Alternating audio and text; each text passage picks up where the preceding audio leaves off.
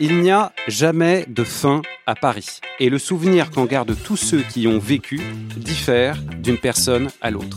Paris valait toujours la peine et vous receviez toujours quelque chose en retour de ce que vous lui donniez.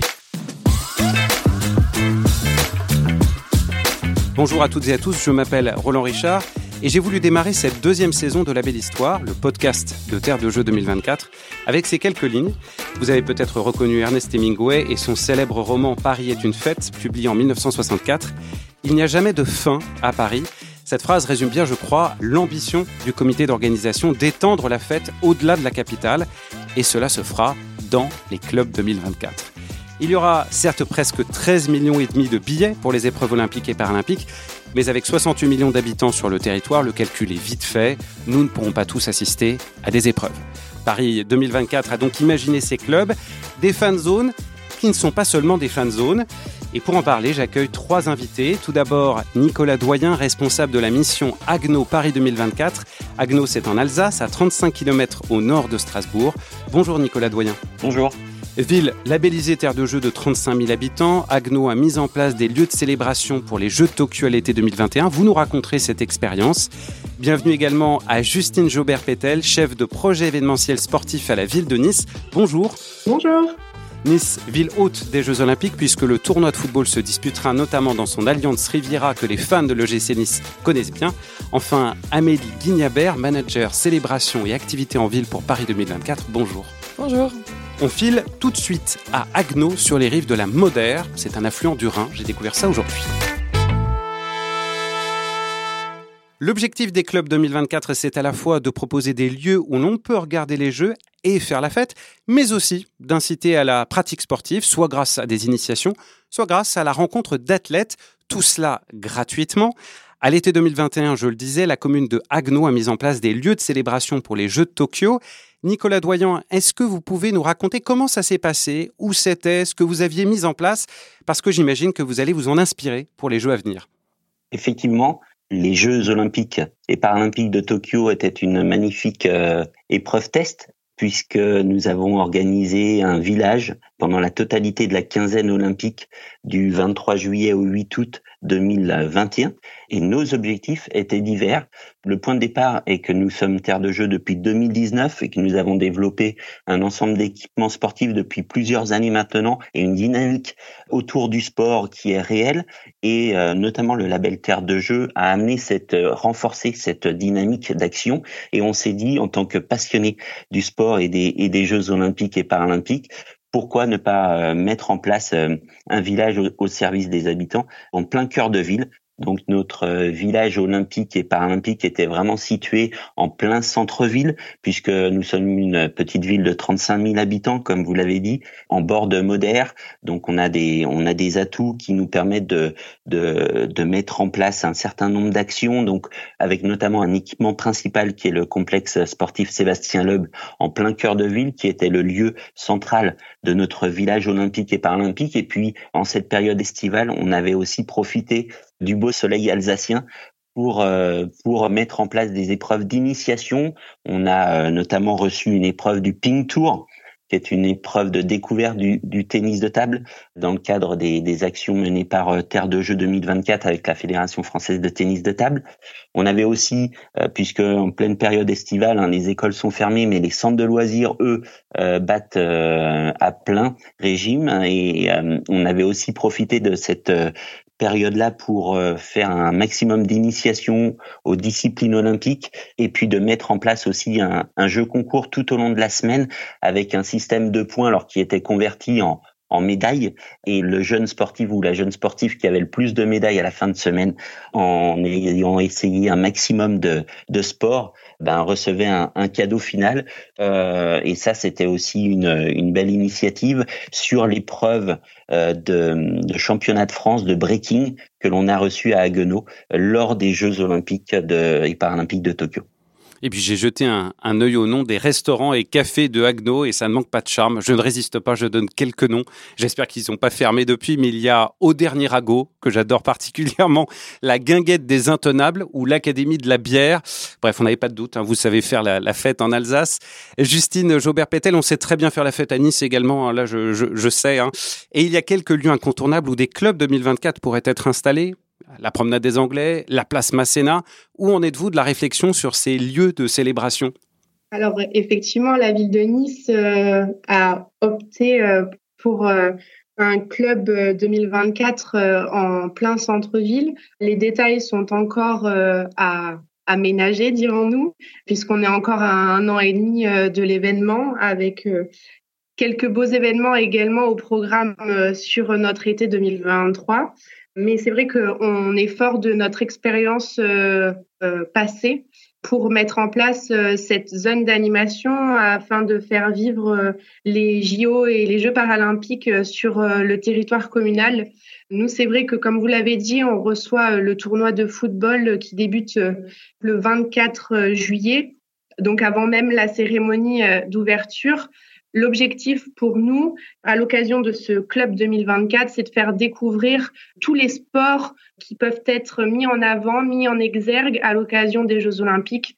C'est faire vivre les Jeux olympiques sur le territoire communal et euh, amener effectivement le maximum de monde au stade ou pour ceux qui n'auraient pas pu avoir l'occasion d'avoir un billet, donc vous l'avez évoqué, également faire vivre cet état d'esprit, cet, euh, cet esprit Jeux olympiques et le faire partager au sein de la ville de Nice sur euh, effectivement le centre-ville, puisqu'on a l'habitude de faire euh, ces zones d'animation au centre-ville. C'est également l'objectif pour à pouvoir accueillir le maximum de personnes.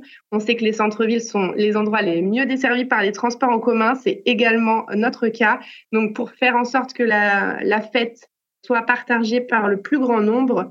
Euh, on a euh, pour objectif effectivement de faire ça au milieu euh, donc de la promenade du Paillon en l'occurrence, avec effectivement aussi la mise en place d'un écran au niveau du théâtre de verdure. Donc ça, c'est les projets que nous avons actuellement sur Nice pour l'accueil de cette magnifique compétition que sont les JO et les Jeux paralympiques. Eh bien, ça fait envie. Amélie Guignabert, je me tourne vers vous. On rappelle que pour être accompagné dans la création d'un club 2024, il faut soit faire partie des collectivités labellisées Terre de Jeu 2024 comme Agno ou comme Nice, soit être ville haute comme Nice également. Euh, on l'a dit en introduction, ce seront des fan zones, mais pas seulement. Qu'est-ce que ces clubs 2024 auront de différent? Alors justement, on ne parle quasiment pas du terme fan zone quand on parle des sites de célébration des Jeux, parce que à la différence euh, de l'Euro 2016 qu'on a pu accueillir en France, euh, de la Coupe du Monde 2023 de rugby qui arrive très prochainement, les Jeux Olympiques et les Jeux Paralympiques, c'est une compétition qui dure non-stop pendant 15 jours pour les JO et puis euh, pendant 10 jours euh, pour les Jeux Paralympiques. Les compétitions commencent dès le matin à 8 heures du matin, se terminent à minuit et donc on peut euh, vraiment diffuser dans nos sites de célébration toute la journée les épreuves. Mais au-delà de ça, les Jeux, c'est bien plus que finalement la simple diffusion des compétitions sportives. C'est aussi, c'est ça qu'on essaie d'impulser dans nos clubs 2024, c'est la découverte et la valorisation de tous les sports olympiques et paralympiques dans toute leur diversité. Et donc, euh, pour nous, la différence majoritaire, enfin principale entre un club 2024 et une fan zone comme on a pu le vivre dans le, le foot et le rugby, c'est l'athlète, le sport, l'initiation sportive, la rencontre avec les athlètes. Et c'est ça qu'on va essayer de développer au maximum dans les clubs 2024. Et ça passe aussi, et on va y revenir un peu dans le détail, par euh, la création de lieux de vie, de lieux de partage, de lieux de fête, où on va pouvoir venir passer un bon moment avec euh, sa famille, ses amis, un moment où on va pouvoir aussi euh, rencontrer des projets qui auront pu être labellisés autour des Jeux durant toutes ces années. Bref, un vrai lieu de vie pendant 15 jours pendant les Jeux olympiques, pendant 10 jours pendant les Jeux paralympiques, bien bien évidemment sous réserve des aménagements que chaque ville prendra en termes d'horaire et de nombre, de nombre de jours. Et donc ça peut être effectivement dans un parc public, sur une place, dans un gymnase, enfin c'est très varié les espaces où ça peut, euh, où ça peut se tenir. Exactement. On a voulu créer un programme euh, le plus flexible et le plus accessible pour toutes les collectivités. Aujourd'hui, on a la chance en France d'avoir un grand nombre de villes et de collectivités labellisées euh, Terre de Jeux 2024 et on souhaite donner à chacune la possibilité de créer son site de célébration des Jeux, son club 2024. Il y aura évidemment, et Nice euh, en est un, des exemples, des sites de, des dispositifs de grande ampleur avec des jauges qui seront forcément importantes, mais on souhaite également qu'une collectivité de plus petite puisse aussi, dans un lieu plus facilement sécurisable, tel un gymnase ou un stade municipal par exemple, organiser son site de célébration, diffuser les jeux, faire vivre les jeux euh, sur son territoire. Ça peut être aussi sur euh, le littoral, on va dire, euh, atlantique ou méditerranéen l'été 2024, des collectivités qui souhaitent faire vivre les jeux, organiser sur la plage un site de célébration, mettre quelques écrans, faire des initiations sportives. Et ça aussi, c'est un club 2024. Il ne s'agit pas seulement de regarder les Jeux olympiques et paralympiques sur un écran géant en buvant un verre, on l'a donc bien compris. Craig Spence, directeur de la marque et des communications au Comité international paralympique, a souligné il y a peu l'importance des lieux festifs des Jeux. Pour lui, il s'agit aussi de, et je le cite, célébrer les athlètes locaux qui participeront aux Jeux et de célébrer de manière générale le meilleur d'un territoire. À Agno, euh, vous avez plusieurs sportifs de niveau euh, olympique. Je pense à Baptiste Michler, demi-fondeur qui a participé aux Jeux de Tokyo sur 1500 mètres, ou bien Océane Muller, cinquième de ces mêmes Jeux sur le tir à la carabine à 10 mètres. Il y aura bien des sportifs de votre territoire à célébrer. J'imagine qu'ils suscitent beaucoup d'engouement, Nicolas Doyen. Oui, bien, évidemment, on est fiers de ces athlètes-là avec euh, euh, des vraies chances de médaille en plus euh, lors des prochains Jeux olympiques et paralympiques de, de, Paris 2024. Et je voudrais moi souligner ce que disait Amélie à l'instant, c'est-à-dire que on est archi motivé à Haguenau pour recevoir les Jeux olympiques et paralympiques et je dis bien recevoir parce qu'effectivement nous ne recevrons pas de, de compétition mais on veut vraiment les faire vivre au plus près pour euh, nos, habitants et nos habitantes. Et, euh, et moi, ayant bon, vécu par le passé euh, des expériences olympiques et paralympiques, j'ai la conviction que le, le, sport vraiment change les vies. Et ça, ça me parle. C'est une des signatures notamment de, de Paris 2024. Mais pour moi, c'est réel. Et je voudrais vraiment insister sur le fait que, Amélie l'a dit, on, on, veut le faire comme un lieu de vie. en fait, on a eu plusieurs expériences. On a un historique dans l'organisation donc du, du village pour les Jeux de Tokyo. Hein, en 2021. On avait aussi fait une fan zone pour euh, pour la Coupe du Monde 2018. Mais là, on est vraiment sur une haute expérience. Euh, les Jeux déjà en France n'arrivent pas tous les ans. Et on va en faire un vrai lieu de vie. C'est-à-dire que euh, on va bien évidemment vouloir célébrer nos, nos athlètes et on espère qu'il y aura beaucoup de médailles, mais aussi on veut à travers les Jeux olympiques et paralympiques, les valeurs qui sont diffusées, initier les jeunes de la ville et les moins jeunes à venir découvrir des disciplines olympiques et paralympiques. Ça, c'est sur le côté euh, sportif, mais aussi utiliser ces valeurs olympiques et paralympiques pour mettre en place euh, des événements culturels. Voilà, donc en faire un, sur le prétexte du sport, en faire un vrai lieu de vie qui va dépasser le sport. C'est vraiment notre ambition. Et vous me faites la transition, euh, Nicolas. Euh, le pongiste, justement, Gilles de la Bourdonnais, double médaillé paralympique, imagine lui un rôle crucial pour ces clubs 2024. Les clubs 2024 pourront être pour les athlètes des moments de fête qui leur donneront de l'énergie et confirmeront que le sport peut changer les vies. À Nice, Justine Joubert-Pétel, c'est ça l'objectif aussi, faire tomber amoureux d'un sport, peut-être même recruter pour le tissu associatif de Nice et des environs. Oui, tout à fait. Je rejoins tout à fait ce que disait Nicolas. Je pense que l'objectif au local, c'est vraiment de, je disais, de faire vivre ces Jeux olympiques et effectivement de susciter éventuellement des vocations sur euh, des sports qui ne sont peut-être pas encore les plus connus auprès de, des jeunes. Donc euh, l'ambition de ces Jeux olympiques, c'est aussi de mettre en exergue des sports qui sont peut-être moins pratiqués que d'autres. Effectivement, on met souvent en avant le football, le rugby, dernièrement la natation. C'est des sports qui sont connus de tous. L'avantage des Jeux olympiques, c'est aussi de mettre en avant des sports qui sont peut-être un peu moins connus. Et en fait, les Jeux olympiques, pour moi, c'est aussi amener le sport à la population, les faire pratiquer euh, au plus proche donc euh, dans ces clubs. Et donc c'est l'objectif également au local pour pouvoir permettre aux associations dès la rentrée euh, de 2024 de pouvoir avoir de nouveaux adhérents dans leurs associations et d'augmenter le nombre d'adhérents au local et on n'en parle pas beaucoup, mais ce sera important aussi de sensibiliser sur le handicap à l'occasion euh, donc de ces Jeux paralympiques. On a également des associations euh, qui font pratiquer du sport euh, pour les personnes qui ont des handicaps sur la commune. Et je pense que c'est aussi le moment de leur permettre d'être mis en lumière et de sensibiliser sur certaines pathologies ou que le sport est accessible à tous. Amélie. Pour rebondir sur le propos de, Justine, qui est très intéressant sur euh, le changement de regard sur le handicap, les Jeux paralympiques en 2024 vont se tenir en France au moment notamment de la rentrée scolaire avec euh, donc la semaine de rentrée scolaire qui sera la, deuxième semaine des Jeux paralympiques. Et nous, ce qu'on va essayer d'impulser au niveau de l'éducation nationale et qu'on partage aussi avec euh, les collectivités, c'est que euh, on pense qu'il peut y avoir une occasion absolument extraordinaire pour tous les enfants cette année-là, à la rentrée scolaire, de découvrir les Jeux paralympiques. Alors ça peut être soit dans l'école, mais ça peut être aussi de les faire venir sur un club 2024 de leur collectivité et pour faire une initiation sportive. En vraiment profiter de ce temps pour que chaque enfant soit touché. Ils se disent, OK, les Jeux paralympiques je sais ce que c'est, je change de regard sur le handicap et, euh, on pense qu'il y a vraiment quelque chose d'extraordinaire à impulser. Et on avait effectivement eu un, cet autre regard qui avait été porté lors d'un épisode qu'on avait fait sur les Paralympiques. Je crois que c'était le septième euh, de La Belle Histoire.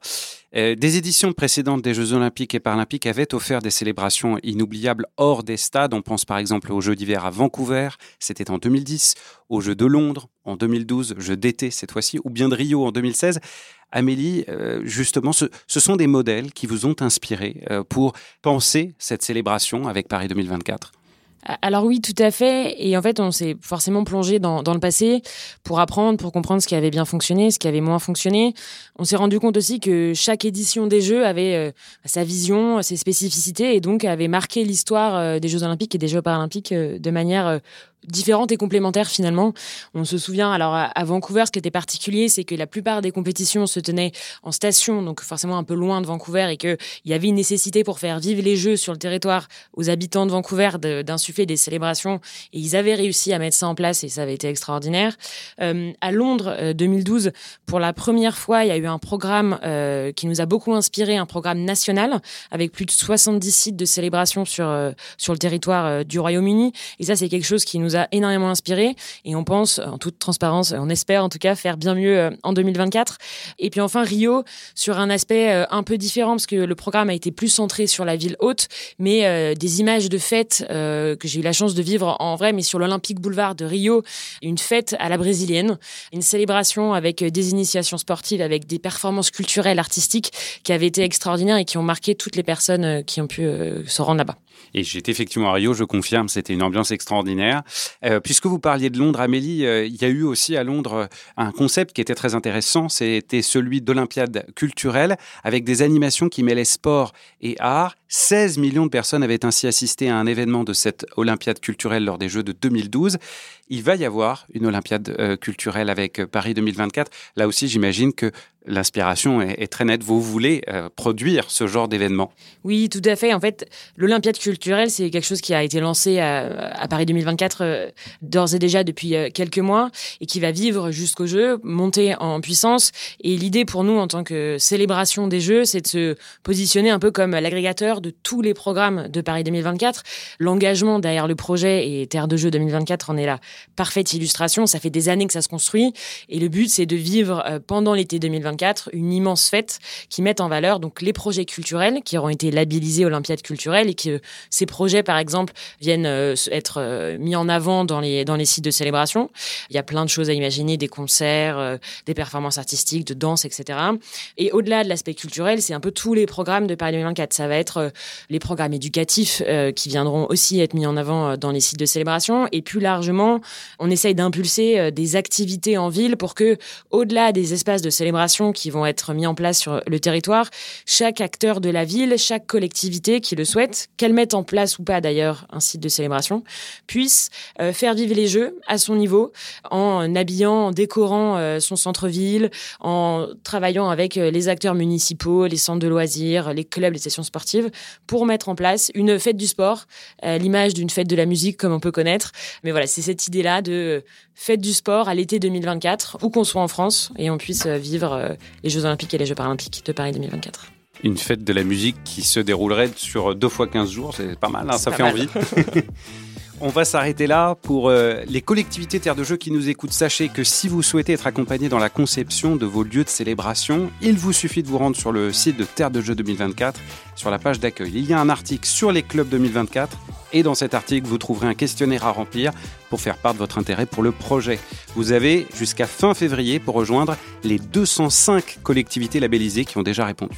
Euh, merci à tous les trois. Nicolas Doyen, responsable de la mission Agno Paris 2024, Justine Jaubert-Pétel, chef de projet événementiel sportif à la ville de Nice, et Amélie Guignabert, manager célébration et activités en ville pour Paris 2024. Merci infiniment à tous les trois.